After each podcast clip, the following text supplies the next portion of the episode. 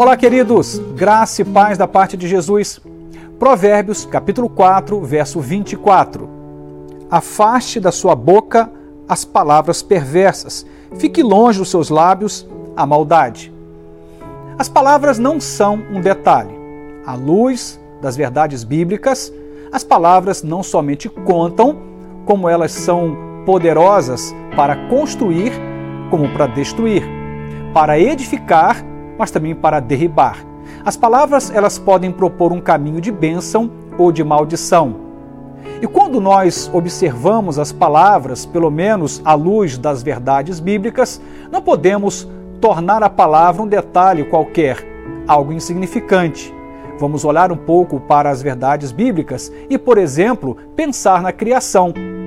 Olho para a criação e temos lá um Deus criando todas as coisas pela força da palavra. Diz lá o texto sagrado: o Senhor declara: haja luz, e houve luz. Cada palavra declarada, algo é construído, algo é feito, algo é criado.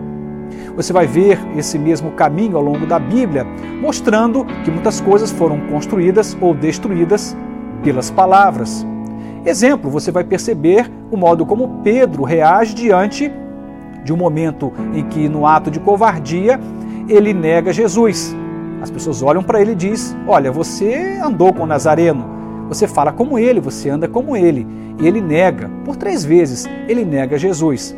Naquele momento, há uma ruptura e ele adoece espiritualmente em função desta negação e só é sarado lá na frente, quando de novo, estando com Jesus, Cristo pergunta a Pedro: Pedro, tu me amas? Por três vezes essa pergunta aparece.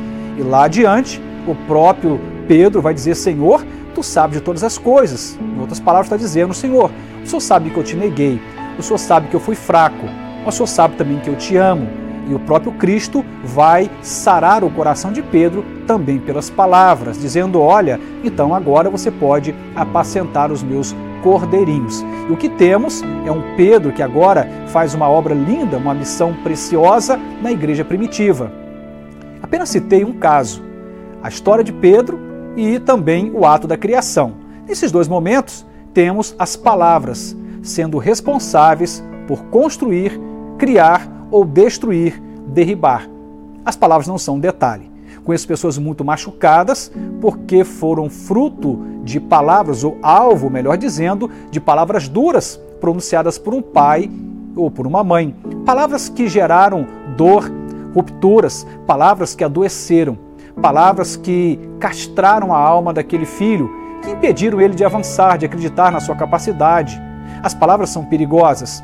Diante dos nossos lábios está sempre alguém para ouvir o que iremos pronunciar. Até porque quando falamos, falamos sobre alguém ou falamos a alguém. De sorte temos que prestar muita atenção naquilo que falamos. E é isso que Salomão vai dizer: afasta sua boca palavras perversas. Se você não tem algo para falar que edifique, então fique calado. Se você não pode abençoar, então não diga nada.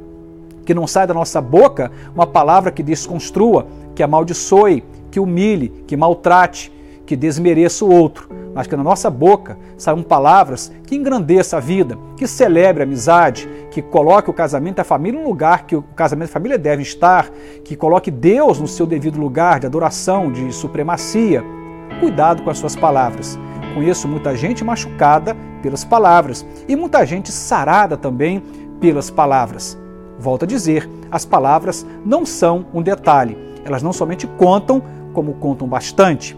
Lá em Tiago, o texto sagrado vai dizer que as palavras são como uma centelha de fogo no meio de uma floresta. Você pode incendiar toda uma floresta por uma centelha. E temos que prestar atenção nisto. Você pode conduzir um navio inteiro por um pequeno leme. As palavras, elas têm sim, em certa medida, o poder. Não o poder mágico. Há pessoas que acreditam de um jeito muito equivocado, como que alguém dizendo alguma coisa, pronto, está declarado e aquilo é determinante. Não é isso que eu estou dizendo. No meu entendimento, há um poder de formar conceitos, há um poder de sarar, há um poder de também humilhar, de desconstruir, de adoecer.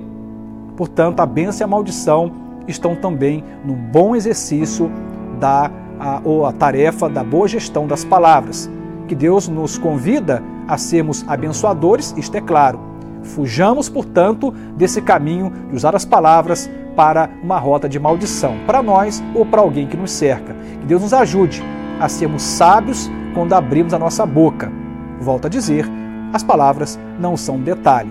Elas podem matar, elas podem fazer viver, elas podem sarar, elas podem adoecer.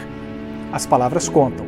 E Deus nos ajude, à luz dos seus conselhos eternos, da sua sabedoria eterna, sermos sábios no exercício de administrarmos o que falamos.